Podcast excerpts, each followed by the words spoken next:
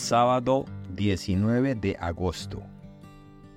Feria de la decimonovena semana de tiempo ordinario. Evangelio según San Mateo. Capítulo 19, versículos del 13 al 15. En aquel tiempo le presentaron unos niños a Jesús para que les impusiera las manos y orase por ellos. Los discípulos regañaron a la gente. Pero Jesús les dijo, dejen a los niños y no les impidan que se acerquen a mí, porque de los que son como ellos es el reino de los cielos. Después les impuso las manos y continuó su camino. Palabra del Señor.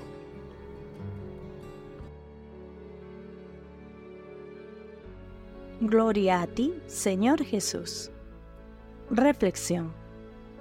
En el mundo como el actual, lleno de desafíos, incertidumbres y cambios rápidos, la gente a menudo busca orientación y consuelo en la sabiduría perenne de la fe. En este contexto, la liturgia de la palabra, compuesta por Josué en 24, 14, 29, y el Salmo 15 y el Evangelio de San Mateo 19, brinda una profunda reflexión sobre temas de fidelidad a Dios, integridad moral y la importancia de la inocencia y confianza en la divinidad. Estos temas, aunque antiguos, resuenan con fuerza en nuestra actualidad social. En la lectura de Josué, se presenta el llamado a servir a Dios con sinceridad e integridad. Josué, en su discurso, insta al pueblo a abandonar a los dioses falsos y a servir al Señor con total devoción. Este llamado a la fidelidad y a la elección consciente de seguir un camino recto tiene eco en el mundo moderno. Vivimos en una época donde los ídolos materiales y el culto a la individualidad a menudo toman el centro del escenario alejando a las personas de los valores fundamentales y de una conexión genuina con lo divino. La decisión del pueblo de responder afirmativamente a Josué es una invitación a todos nosotros a examinar nuestras propias vidas y a hacer una elección consciente de integridad y fidelidad a los principios más elevados. El Salmo 15, con su pregunta inicial, Señor, ¿quién puede hospedarse en tu tienda?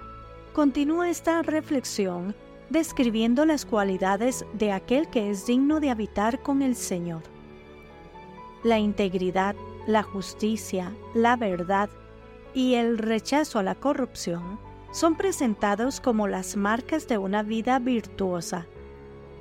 En un mundo donde la verdad a menudo es relativa y la justicia puede ser eludida, este salmo nos reta a vivir una vida de rectitud y honradez, a estar en armonía con nuestros semejantes y con nosotros mismos.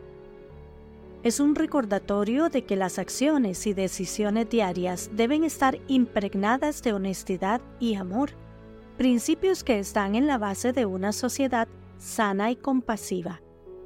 Finalmente, el Evangelio de Mateo con su imagen conmovedora de Jesús bendiciendo a los niños, nos recuerda la importancia de la inocencia, la confianza y la humildad. Jesús nos enseña que el reino de los cielos pertenece a aquellos que son como niños, abiertos y confiados en su relación con Dios. En una sociedad que valora la astucia y el cinismo, este mensaje es un llamado revitalizante a cultivar una fe sencilla y una confianza inquebrantable en la bondad divina. La confluencia de estas lecturas ofrece una hoja de ruta para la vida contemporánea, resaltando la importancia de la fidelidad a Dios, la integridad moral y la confianza en la divinidad. Nos insta a reevaluar nuestras prioridades a buscar lo que es verdadero y justo y a acercarnos a Dios con la simplicidad y la confianza de un niño.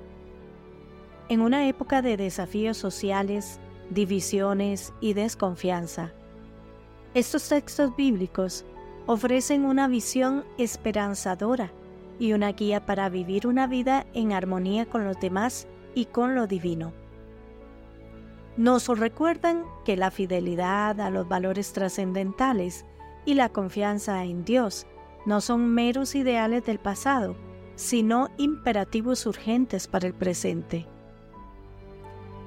En conclusión, la reflexión sobre Josué, el Salmo y San Mateo nos invita a contemplar y a abrazar una vida de fidelidad, integridad y confianza, cualidades que son esenciales para construir una sociedad más compasiva, justa y amorosa.